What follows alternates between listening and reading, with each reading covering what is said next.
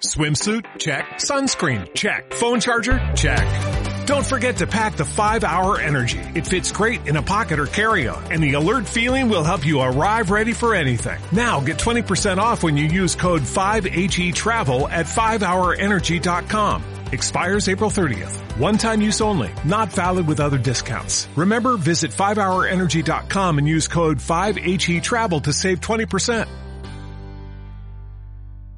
Todos hemos tenido aprendizajes durante este periodo, los cuales nos han hecho reflexionar sobre nuestro actuar y la manera en que debemos desenvolvernos con estos desafíos actuales a nivel de humanidad e introspección. Bienvenidos a Bienestar para el Alma. Yo soy Gonzalo Barrera este es el décimo episodio donde hablaremos sobre los aprendizajes que hemos tenido durante esta crisis. Acompáñame.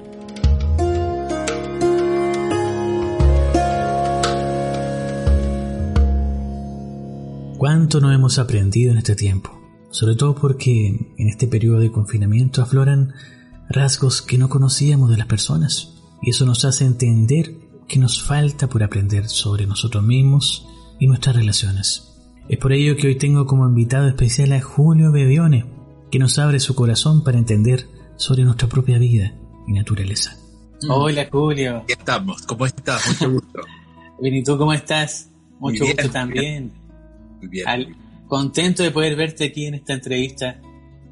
Ya son acaso las 6 de la tarde ya, son las 7 pm, ¿no es cierto? Acá son las Miami. 7 y todavía con un sol bastante alto porque el verano el verano hace los días demasiado largos en Estados Unidos. Mira, ¿cómo has estado tú? Bueno, he dicho, les digo a mis amigos, eh, la palabra bien ya, Bien. ya ha cobrado otro sentido también. ¿Qué es estar bien en estos días, no? O esto, esto que siempre se dice, todo bien. ¿Qué es Claro. todo y qué es bien? Así que te diría que estoy vivo y estoy en movimiento, así que eso es suficiente para sentirse, este, sentirse cómodo con la vida. Mira, una de las cosas que yo hago siempre con mis invitados, eh, antes de decir todo el, el- el programa de qué es lo que haces tú, me gusta que más que nada que mis invitados digan qué es lo que hacen, de su sentir, de lo que, que a ti te parezca bien. Bueno, ¿Cómo te podrías yo- describir? yo me he dedicado a describir lo que hago. Describirme yo sería complicado porque hay tantas, hay tantas, digo, en la personalidad hay tantas variables, ¿no? Claro. Pero lo que yo me he dedicado es a, a lo largo de los años a encontrar maneras de darle vuelta a las cosas para verlas desde otro lugar y luego acompañar a otros a hacer lo mismo. Siempre he pensado que la mente, la mente y las emociones, pero especialmente la mente, es la que nos distancia de, de todo lo que queremos, que es estar bien, estar en paz, estar saludables. Eh, entonces entender de que hay desde un nuevo lugar donde puedes entender la vida, donde puedes mirar lo que te pasa eh, y descubrirlo, acompañar a que la gente lo descubra, creo que es mi labor. Entonces en eso he hecho muchas cosas. Escribo libros, doy conferencias, hago talleres, este, hago retiros. eh, Acá en Monterrey también has estado. muchos videos. En Monterrey fue la primera vez hace como seis años quizás. Mira. Eh, no recuerdo los lugares porque no tengo memoria de los nombres, pero recuerdo que era un, un edificio que tenía un círculo muy grande, que era una galería muy grande. Y, y he estado, bueno, en muchos eventos ya el año pasado, el anteaño, en el Encuentro Mundial de Valores, que voy a estar este jueves, que lo van a hacer eh, online. Eh, en esta fiesta cultural que hacen todos los años ustedes en las calles. Así es que, bueno, sí, eh, a todo eso hago. Y, y más- Oye, Julio, Julio, más- cuando te describes como caminante, ¿a qué, a qué te Bueno. refieres con eso? Caminante porque en realidad me gusta la palabra peregrino, Bien. que caminar es lo que hace el peregrino, pero el peregrino a diferencia del caminante, el peregrino va más atento. El caminante va solamente pensando en caminar, pero el peregrino se pierde en su caminar y empieza a descubrir cosas alrededor, aprende, observa, transmite, aprende cosas aquí, lo lleva para allá. En los tiempos donde el, donde el mundo no estaba tan conectado como ahora, y quizás donde ni siquiera había correos, y no correos electrónicos, sino de ni siquiera de los otros, el peregrino era aquel que iba a lo largo de los caminos, de pueblo en pueblo, cosa que no era normal, la gente se quedaba y nacía y moría en el mismo lugar. Pero el peregrino se animaba, era el rebelde que se animaba a ir de pueblo en pueblo, encontrando diferentes maneras de vivir y llevando la idea, mira, en el otro pueblo viven así, este, y, y, también ayudándoles a ellos a entender cosas que a lo mejor desde su propia perspectiva no podían verlo porque vivieron siempre en el mismo lugar. Entonces, eh, la palabra peregrino empezó a resonar conmigo, digo, resuena ahora con toda mi historia, pero la palabra resonó conmigo cuando empecé a caminar también y hacer los caminos del Camino de Santiago y el, año pasado hicimos el Camino de San Francisco en Italia. Y, y, ahí me di cuenta lo que significaba peregrinar, literalmente, ¿no? Porque ahí peregrinamos.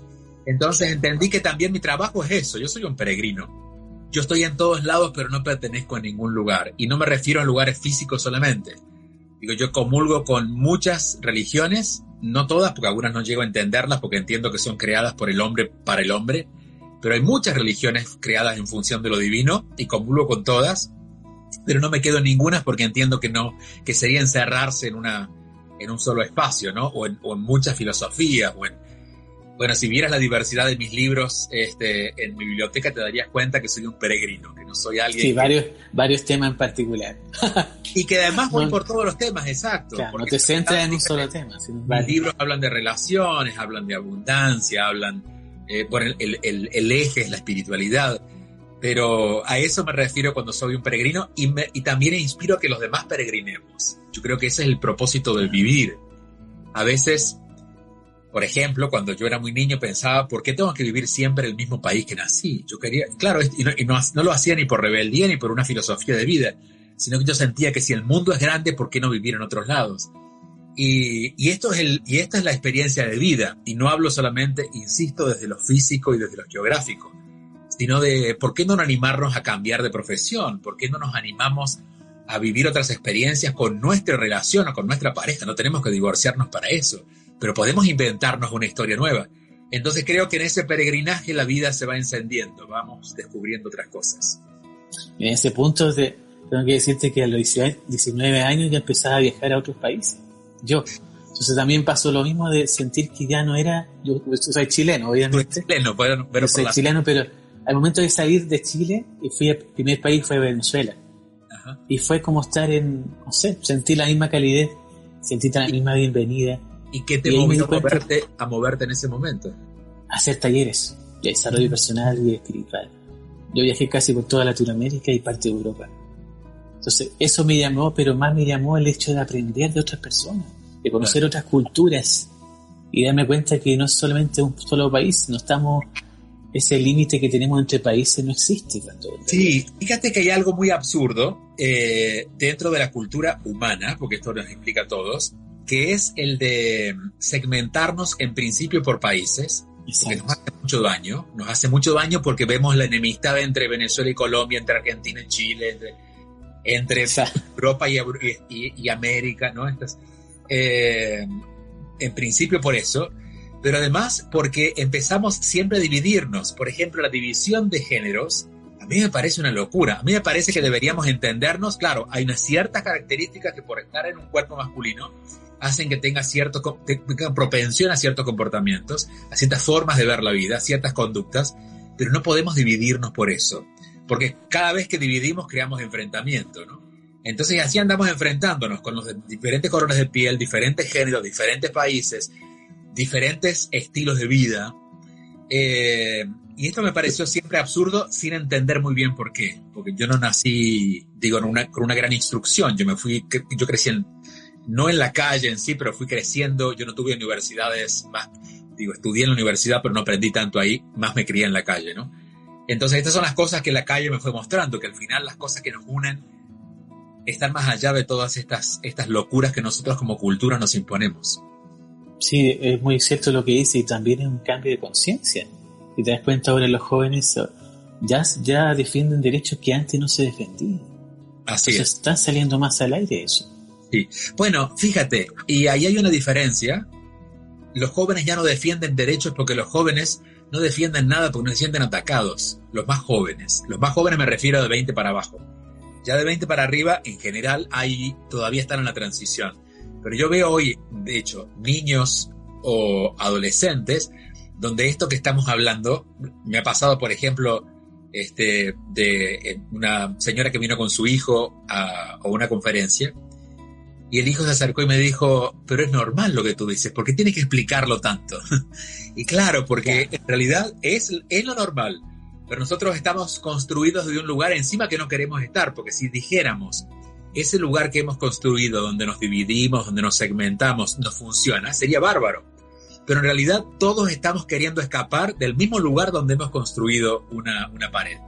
Entonces, bueno, esa es la tarea que de alguna manera va, definiendo al peregrino, ¿no? Aquel que, como tú dices, como tú lo has hecho, va conociendo, va descubriendo, y también en lo que ve se ve a sí mismo y va sacándose capas y va encontrándose con muchos espejos. Ok, y desde, esa perspectiva de peregrino, ¿qué podría, qué podría decirme de qué aprendizajes tú has visto que ha hecho el ser humano ahora en este tiempo de crisis?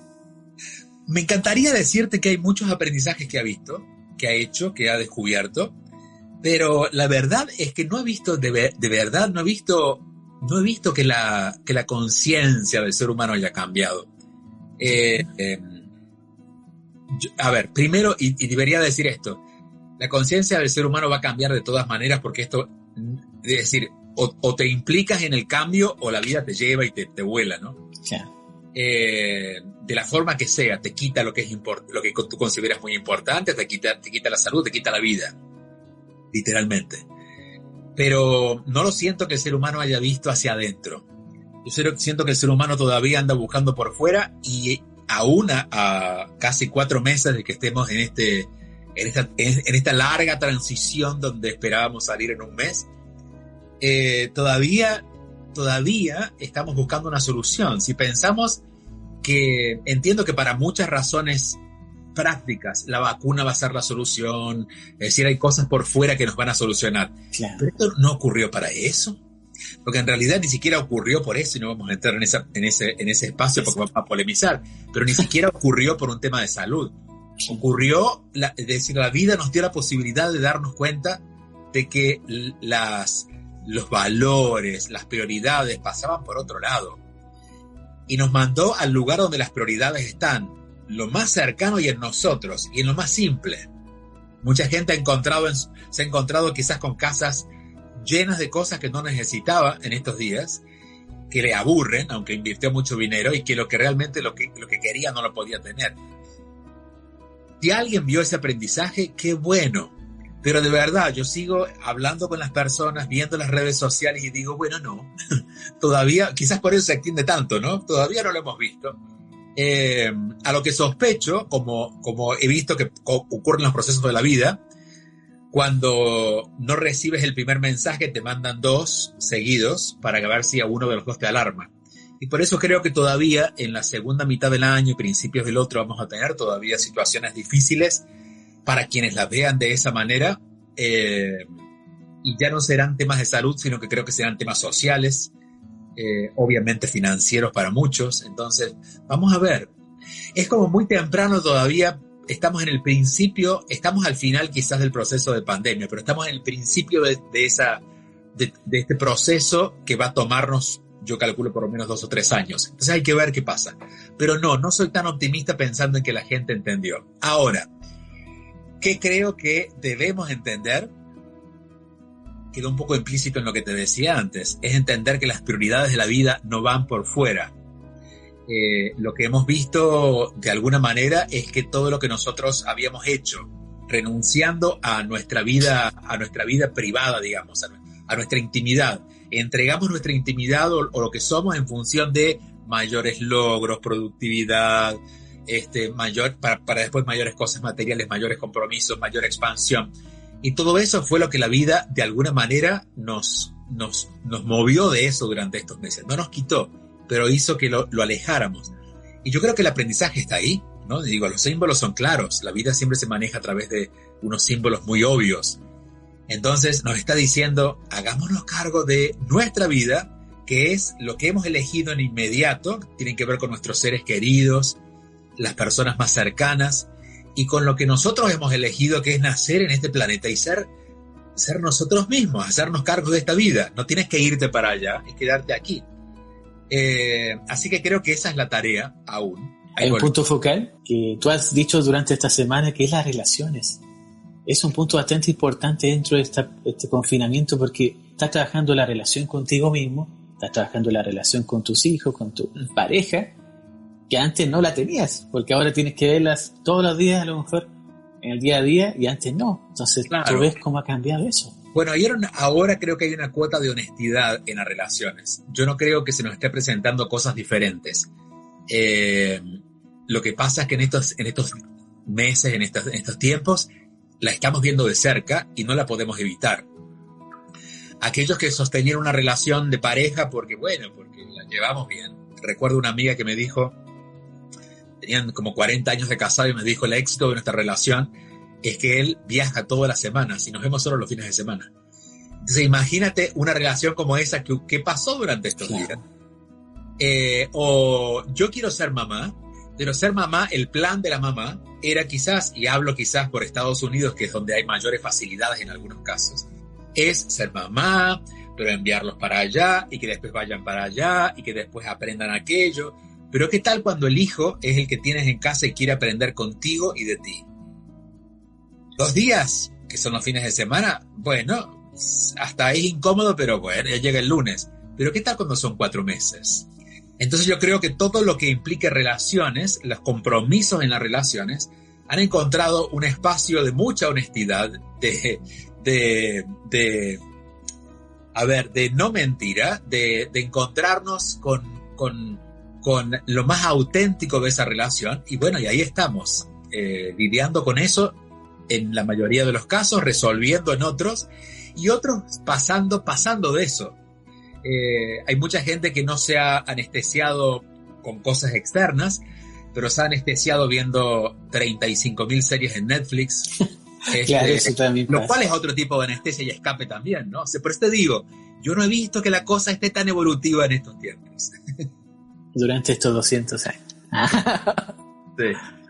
Oye, Julio, una cosa también importante darnos cuenta que, claro, cuando no tenemos el control sobre la situación que lo que estamos pasando, entra la ansiedad, entra la preocupación y obviamente entra la angustia. ¿Cómo tú has podido abordar eso con la gente que te ha preguntado sobre ello? Bueno, hicimos de hecho cuando yo, eh, cuando empezó la, el confinamiento, esto fue principios de marzo, hice un ebook que hablaba justamente de eso porque noté que ese va a ser como el tema. Eh, ¿Por qué? Porque la ansiedad nos refleja lo incontrolable. ¿Qué es la ansiedad? La ansiedad es cuando lo que tú pensabas que iba a ser no es. A ti te da ansiedad cuando te dicen no es a las 5, es a las 3 y son las 2. Te da ansiedad porque te queda una hora, no tres. Eh, te da ansiedad cuando te dicen no es el sábado, es el jueves a la noche. No, tenía, no estaba preparado. Bueno, ¿qué tal si un día nos dicen este año no sabemos cómo va a ser? No sabemos de hecho cuándo te vamos a sacar de tu casa. Y ni se te ocurra pensar en el próximo año, porque nadie tiene idea. Es más, no trates de googlear, porque no vas a encontrar ningún experto que te pueda decir concretamente qué podemos hacer en el 2021. Estoy hablando en términos externos, ¿no? En términos de buscar la solución por fuera, de control. Entonces, claro, todo el mundo entró en un proceso de ansiedad, de ansiedad a ataque de pánico. Muchos en pánico, la mayoría en ansiedad. Pero cuando entiendes que la ansiedad es solamente la mente intentando hacer el juego del control y no tiene de dónde agarrarse. Y a la mente hay que educarla, pero además hay que complacerla en algunos aspectos para que la mente se tranquilice, que como un niño decirle, mi amor, quietito. Entonces, ¿qué hacer en esos casos? Es llevarla a lo que sí puede controlar. Y quizás la mente no puede controlar lo que va a pasar la semana que viene, pero sí puede decidir qué va a cocinar esta noche. Ocupémonos de qué vamos a comer esta noche. Quizás puede determinar a qué hora se va a levantar mañana. Ocupémonos de ver qué vamos, a hacer mañana cuando nos levantemos. Y en la medida que nos vamos ocupando de aquello que es inmediato, de lo posible, de lo cercano, de lo que está a mi alcance, la ansiedad comienza a, bajar. Que haya ansiedad es natural. De hecho, hay una ansiedad que es como hasta positiva, ¿no? Que es la ansiedad que te mueve a hacer cosas. Y, el tema es cuando ansiedad en lugar de contribuirte te paraliza, que es la que siento que es la negativa. Cuando ella tiene control sobre ti. La que te controla, exactamente. Entonces, en esos casos, como sé que todavía es algo recurrente, sé que mucha gente ya ha logrado más o menos manejarla, pero si todavía hubiera ansiedad, entender que la ansiedad es la mente tratando de aferrarse a algo que pueda controlar, algo que pueda agarrar porque él no lo ve, a lo, de allá no lo ve, no, lo puede ver. No puede ver porque no sabe lo que va a pasar. Y se imagina, imagina en función del miedo, por lo tanto imagina negativo, más ansiedad le da.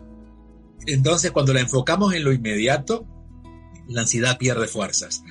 Eh, por eso, no sé, oler, no sé, la sábana cuando nos vamos a dormir, la textura de la sábana, este, si tenemos a alguien al lado, acariciarlo y disfrutar de ese momento, todo eso ayuda a rebajar la ansiedad.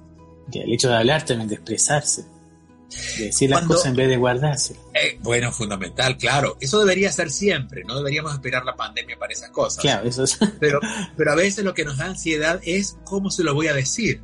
Porque decimos, yo, yo lo quiero decir, pero, pero me, me pongo ansioso cuando se lo voy a decir. Entonces, usando la misma solución, digámoslo de la manera que podemos decirlo y sintamos en este momento. Cuando tenemos ansiedad porque no podemos decir algo es porque queremos decirlo de una manera que no incomode, que que esté bien dicho.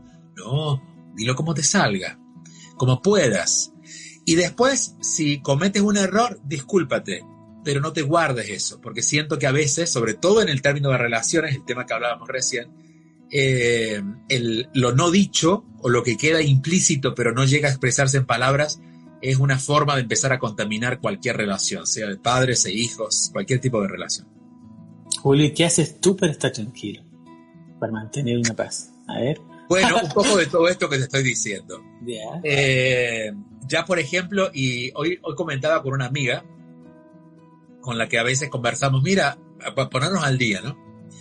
Y le decía, mira, ya renuncié a los planes del 2020, porque me empezaron a crear ansiedad, porque en abril, mayo yo decía, bueno, en la segunda mitad del 2020 vamos a hacer esto. Yo no sé lo que vamos a hacer. Entonces dije, renuncié a los planes del 2020. Voy, si viene ocurriendo algo, bueno, lo tomo, veo si es posible, pero los planes, o es decir, los planes de trabajo, que son los que necesito hacer, los hago a partir de 2021, porque estaba encontrando ansiedad en eso. Y claro, y ahí es donde entramos en zona de peligro. Porque si tenemos algo que no podemos ver con claridad, pero a eso le sumamos ansiedad, los fantasmas aparecen y te cuentan unas historias terribles, ¿no? Entonces, ante todo, debemos encontrar ese espacio de calma frente a la ansiedad. Entonces, la calma la encuentro cuando me ocupo de lo que puedo ocuparme. Y ahí estoy. Y de hecho, no, por ejemplo, este, ahora tengo estoy desarrollando contenido hasta el mes de diciembre. Ya prácticamente estoy terminando porque estos meses me han acelerado el proceso porque he tenido más tiempo. Y yo no sé qué voy a hacer en el 2021 con el contenido de la web, de, la, de las redes, porque no sé qué va a pasar en el mundo en los próximos seis meses. Puedo intuirlo pero no sé qué quiero decir yo en el 2021. Entonces apareció ahí otra, pues yo tengo que canalizar esta energía. Entonces apareció, apareció la posibilidad de empezar a escribir cuentos. Entonces, en eso me, me, estoy enfocando ahora. Voy a empezar a escribir cuentos, algo que nunca imaginé que iba a escribir ficción. Pero, pero bueno. Pero también apareció el tecito. El té que eh, bueno, no, pero. A ver, el té había, había sido un proyecto del 2019 y de hecho el té iba a salir en, en noviembre del 2019. Y se fue, nada, yo cuando algo se retrasa, yo respeto los retrasos porque sé que son parte de algo mejor, ¿no? Entonces fue ocurriendo y recién salió ahora y, y, también entendí que en este momento ofrecer calma, que es el té al que te refieres, eh, tenía un mejor momento ahora. Diciembre, de, noviembre del año pasado. Perfecto no era tan necesaria la calma como ahora, ¿no? Entonces también ahí aprendí a, entender que los procesos no todos dependen de mí. De mí depende mucho, pero no todo. Y lo que no depende de mí lo suelto y bueno, que la vida se vaya encargando de eso. ¿Y los ingredientes salieron de ti o te aconsejaron? Bueno, a ver, eh, hubo una colaboración con Omar de Alcina, que es una persona, hay, eh, vamos a decirlo así, en Latinoamérica hay tres personas que se han entrenado, hay mucho negocio con el sommelier de té. Y la persona que entiende de té. Pero realmente que puedan crear fórmulas que han hecho todo el proceso, que han estado en China, que han hecho, que han hecho el estudio y la, y la experiencia, hay tres personas en Latinoamérica. Una de estas es Omar. Entonces, eh, nos conocimos hace dos años y, y, claro, yo me empezó a enamorar de los tés. Y empecé, los tés siempre han estado en mi vida porque yo nací tomando tés. y en realidad más que té es infusiones, porque ya me explicó esa diferencia. Té, porque té es con la hoja té, pero tomaba infusiones. Mi abuela, cuando yo era niño, después de almorzar, salía al patio de mi casa y tomaba algunas hierbas, poleo, menta, hacía tés y luego de almorzar tomábamos té. Entonces los té han sido, o, no, estábamos engripados, té. Entonces el té ha estado siendo, siendo parte del proceso de mi vida. Y, y claro, cuando yo empecé a, a, informar de todo el proceso, la historia y la, la filosofía, la mística detrás del té, la, filosofía me fue encantando. Entonces eh, ella dijo, ¿qué tal si podemos, si, si imagináramos que hubiera algo externo a ti, como además de un libro, pero podría ser un té, que brindara la experiencia de lo que tus palabras llevan. Y a partir de ahí empezamos a trabajar, de hecho, tenemos Calma, que es el que largamos ahora, pero tenemos varios que, hemos ido encontrando, porque son eh, mezclas que permiten en la experiencia vivir aquello que mis palabras a veces o mis meditaciones o lo que quiero llevar a través de un libro puede crear. Así que serían como palabras traducidas en hojas naturales que te llevan a vivir la experiencia. No, si vi los ingredientes fue wow, qué, qué experiencia es esta. Gracias por tomarse un tecito como ese. Oye Julio, una de las cosas que he escuchado sobre ti dentro de tu vida es que cuando niño, eh, me acuerdo que contaste una historia de que tu amigo jugaba en la pelota y tú te quedas escuchando a abuelitas que estaban dentro de una casa. Y eso me hizo recordar también mi niñez. Yo me acuerdo, mi, mi papá me, me inscribió así obligatoriamente a Boy Scouts y, estaba chico, tenía como 6 años. Entonces me decían, ya los Boy Scouts decían, vamos a jugar a la ronda. Y la ronda tú sabes que todos se toman de las manos, es como un juego de niños. Sí. Me tocaba las manos y decía, ¿qué estoy jugando? Estoy jugando un juego de niños. Entonces yo me sentía muy viejo cuando chico. Siempre dije, soy un viejo chico finalmente. Siempre tuve un alma muy vieja, entonces me llevaba muy bien. ¿Ah? A los seis a los seis. Entonces, de ahí hacia arriba, empezaba, mis papás me decían, tú escuchabas música vieja, escuchabas música de Frank Sinatra, escuchabas pura música, siempre fuiste un alma vieja y te llevabas bien con personas de edad mucho más avanzada. Entonces, eso también era algo que me, cuando escuchaba tu, tu historia también me, me recordaba también la mía. Entonces fue algo muy bonito también recordarlo. ¿Tú también te consideras un alma vieja o no? Bueno, yo no sé las edades del alma para decir si soy viejo o no, sí me considero que en el promedio quizás mi alma tenga más experiencia que la mayoría de las almas con las que me encuentro. Por eso a veces entiendo que las otras almas en cuerpos parecidos, porque tenemos la misma edad y porque tenemos ciertas características similares, pero claro, la visión de la vida a veces hace que no, me sienta que estoy compartiendo, porque ofrezco una taza de té y la otra persona me pregunta, ¿y este, ¿y este caldito qué es? No, no entiendo. Eh, pero bueno, también eso me ha ayudado a, hacer, a practicar más la amabilidad, la humildad, que son cosas que a veces el alma las trae y, a veces un alma que, insisto, no por más vieja o más joven, sino por haber tenido más experiencia, a veces cree ¿no? que tiene más autoridad. Y, bueno, y, tanto tú como yo que venimos de Sudamérica, y una parte de, de, una porción de Sudamérica donde a veces dicen que los egos son grandes, nos ha tocado, nos ha tocado también poner en su lugar la personalidad. Así que no considero que tenga un alma, digo, no lo sé, capaz que sea un alma vieja, no lo sé, pero sí creo que tengo un alma que tiene mucho más recuerdos o más vivencias que muchas de las almas que en, cuerpos que tienen mi misma edad y mis mismas condiciones. Eh, por eso tenemos tendencia, como te pasa a ti, a buscar personas mayores que no necesariamente son almas más viejas que nosotros o más, más aprendidas que nosotros, pero al menos están más asentadas en este mundo. En el planeta yo creo que en la juventud, en la, hasta la adultez, nos entretenemos mucho con las cosas del mundo, con lo externo. Y, y un alma que viene como más, más viajada, por, más, peregrinada por, el, por, por, muchas, por muchas vidas, sabe que lo externo no es tan importante, ¿no? Por eso de niño no le damos tanta importancia a las cosas de afuera y quizás le damos importancia, importancia por ejemplo, a escuchar a una persona o, al, o, al, o a un té, porque fíjate, que les des importancia a un té a los cinco años y no a una Coca-Cola, ahí hay un dato, ¿no? Claro. No, pero te digo, para mí, en, en, mi caso, era poco relevante cuando me hablaban cosas de niños. Siempre estaba escuchando las conversaciones de adultos, porque esas me parecían más interesantes que las cosas de niños. Exacto. Era... Entonces después ya llegaba, me sentía como si estuviera en un traje, decía, pero si tú eres un niño, pues Gonzalo. Entonces, tiene que interesarte las cosas. Juega la patineta, juega eso. Entonces, imagínate, a los 18 años ya tenía una empresa, un negocio. A los 18 años. Y veía a mi hermano ahora, que es menor que yo, y él estaba jugando a los 18 a la patineta. Claro. era muy diferente el Claro, claro, claro. Por eso te lo preguntaba si te sentiste así. ¿Desde qué edad tú empezaste a viajar? Bueno, físicamente yo empecé a viajar a los 17 años porque antes no tuve el dinero para irme, ni, ni, las, ni, las, autorizaciones, porque necesitaba que mis padres me firmaran. Eh, pero literalmente mis primeros viajes fueron mentales.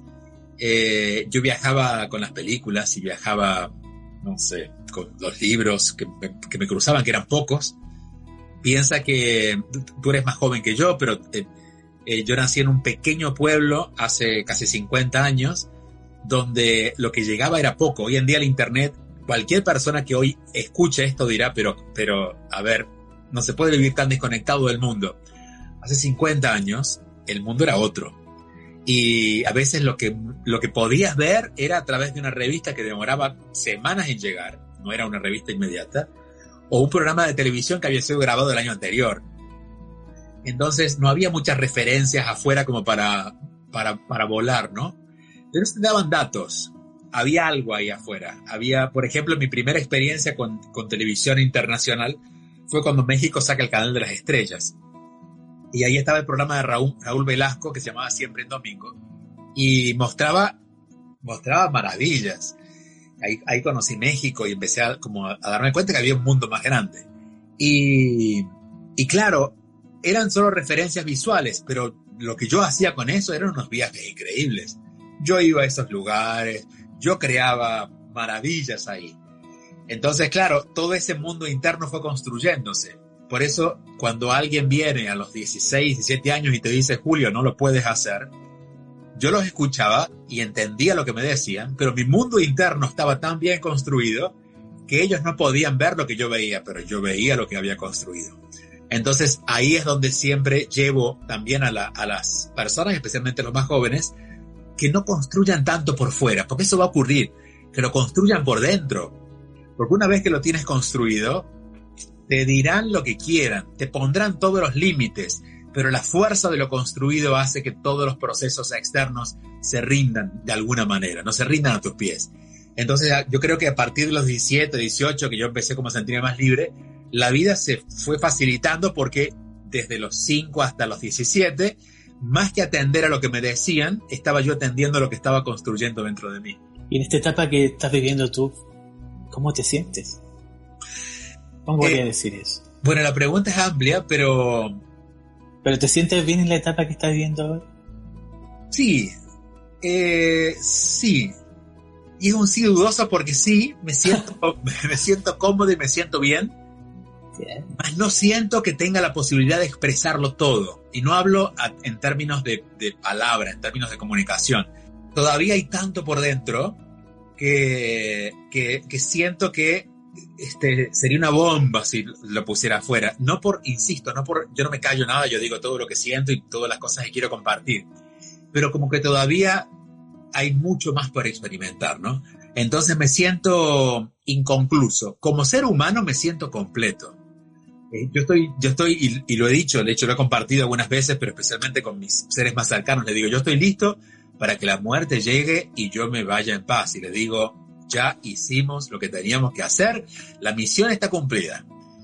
Pero si me dejan más tiempo, hay tanto por vivir y eso es lo que todavía me urge, ¿no? Porque veo, cuando a veces veo, y voy a usar, voy a abrir comillas para esta, decir esta palabra que es la estupidez humana, cuando la estupidez humana, dedicándose a las estupideces humanas y perdiéndose de vivir, crea un espacio que podría definirlo humanamente como frustración. Porque digo, bueno, pero a ver, todo esto que quiero compartir y, es como tener una, es como haber cocinado, no sé, este, pensando en Argentina, un asado delicioso y que la gente te diga, no, no, no, galletitas, galletitas, de las más baratas, de las más baratas. Pero si les he hecho un asado delicioso. Entonces, esta, esta, es la, esta me queda pendiente, ¿no? Me gustaría, antes de irme de este planeta, ver que por lo menos pude descargar un poco más todo lo que llevaba adentro. Pero si me toca ir ahora, yo sé que de todas maneras, esta pretensión es mía. Lo que, lo que mi alma quería ofrecer ya lo ofreció, ya está, estamos listos podemos bajar el telón y, estamos hechos, estamos en paz. Cuentas, las cuentas están saldadas. Ok, Julio, si tuvieras la oportunidad de, viajar en el tiempo y decirle algo, a, algo a ese yo del pasado, de 16 años, ¿qué le dirías? Bueno, le diría algo que le cree confianza, porque la verdad yo no confiaba mucho. Porque claro, miraba el mundo y, decía, no, las cosas no siempre son como yo las siento eh, yo le hubiera dicho, eh, eso, eso que sientes es verdad. Porque tenía toda esta lucha con el mundo. Yo sentía que hay cosas que eran verdad, pero por fuera me decían que no. Entonces, si alguien en ese momento, y de hecho ha habido algunos personajes en, la vida, en mi vida que han aparecido, una maestra, este, muy poquitos, pero que han susurrado como todo va a estar bien. Y no me lo dijeron literalmente, por eso digo un susurro pero con su actitud me dijeron, Julio, confiamos en ti. Si yo hubiera, si yo tuviera, me tuviera a mí mismo en, mi, en mis primeros años, eh, hubiera sido diferente. Hubiera sido diferente. Hubiera sido más rápido, creo. Qué bueno. Así, salió, nació, llorar en, todos los de la cuarentena. Nació esa pregunta, Julio. Gracias. Te sentí y nació esa pregunta pero a lo mejor alguien te lo había dicho alguna vez, pero sentí decirte. Gracias. Todos pasamos de eso. Es para mí cuando nos toca trabajar con las personas, nos toca trabajar con, con, los problemas de los demás, porque en realidad uno expone los problemas. Yo que soy terapeuta también, me pasa que siempre las primeras veces que atendía a personas eran mis espejos. Me daba cuenta de eso. Dentro de mis pacientes eran mis espejos. Entonces, cada uno demostraba cosas que tenía que trabajar Nadie me preguntaba cómo estaba yo, cómo estaba yo, cómo me sentía yo. Todos me venían a explicar sus problemas. Entonces, es un, es un trabajo de un guerrero esto. Es un guerrero, ese peregrino que tú estás diciendo. Literalmente. Es, es, la palabra en la que siento que a veces me defino. Lo que pasa es que, bueno, uno está más pendiente de lo que tiene para dar que lo que uno necesita, ¿no? Y lo, que necesita se lo deja en, en su intimidad. Pero conversaba esto, esta frustración con un amigo hace unas semanas y me decía, piensa que tú has conocido una libertad en los tiempos donde la mayoría de las personas se han acostumbrado a ser esclavos. Entonces tú le estás contando a un esclavo que puede ser libre, pero el esclavo no quiere la libertad, quiere que su amo le pague más, es todo lo que quiere. Entonces, claro, convencer de estas cosas convencer a alguien que, y, la esclavitud de estos días no es la esclavitud de la que hablamos de los, de los esclavos del, de, de, África, pero la esclavitud de estos tiempos es a lo emocional, a, a la seguridad, a la seguridad externa, ¿no? A, lo, a los, a, aferrarnos a cosas que no tienen que ver con nosotros, pero nos aferramos por, por, por, por miedo.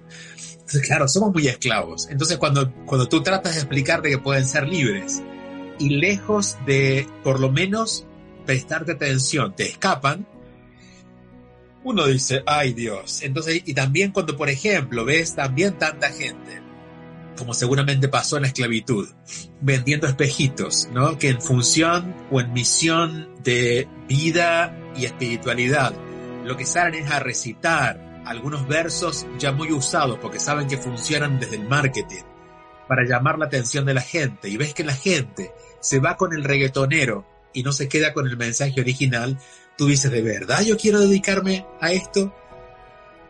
O ya, o, y, y, y, y, lo he pensado más de una vez. Digo, no, yo preferiría en algunos casos es cerrar todo esto, bajar todo esto e irme a trabajar al campo o buscar una tarea que, que, bueno, que me alcance para vivir, pero que yo no tenga esta, este sentimiento de compromiso por algo que no es recompensado por el mundo. Y no hablo de una recompensa eh, material, hablo de, bueno, por lo menos ser escuchado, ¿no? Es decir, hablar para ser escuchado.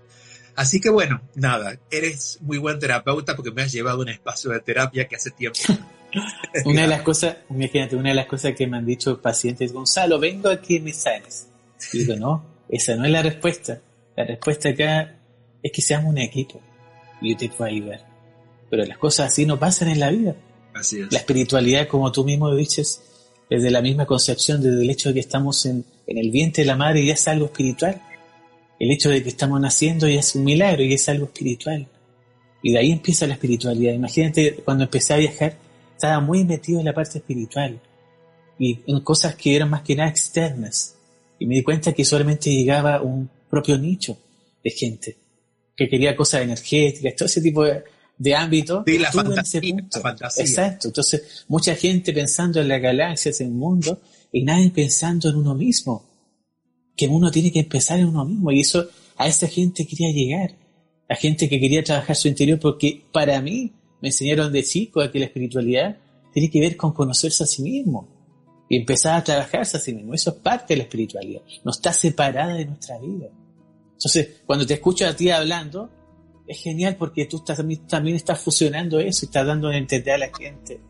Y la espiritualidad tiene que ver con nuestra vida, no es algo separado, para nada es la vida misma, es lo que siempre trato de explicar. En realidad, la vida, lo que nos da vida, lo que nos hace sentir con vida, es nuestro espíritu. Por lo tanto, la espiritualidad está en todo, todo lo que tenga que ver con nuestra vida. Desde nuestra comida hasta la forma en que dormimos, los sueños que tenemos, la forma en que abrazamos, los sentimientos que tenemos, las cosas que pensamos, todo es parte de la espiritualidad. Pero bueno, este, ojalá hagamos un live en el 2070 y podamos decir, mira, uh, ocurrió, ocurrió Gonzalo, ocurrió. Sí, por fin hubo un cambio. Por fin pudimos ver que la, semilla que sembramos sacó sus, sacó sus flores. Sí.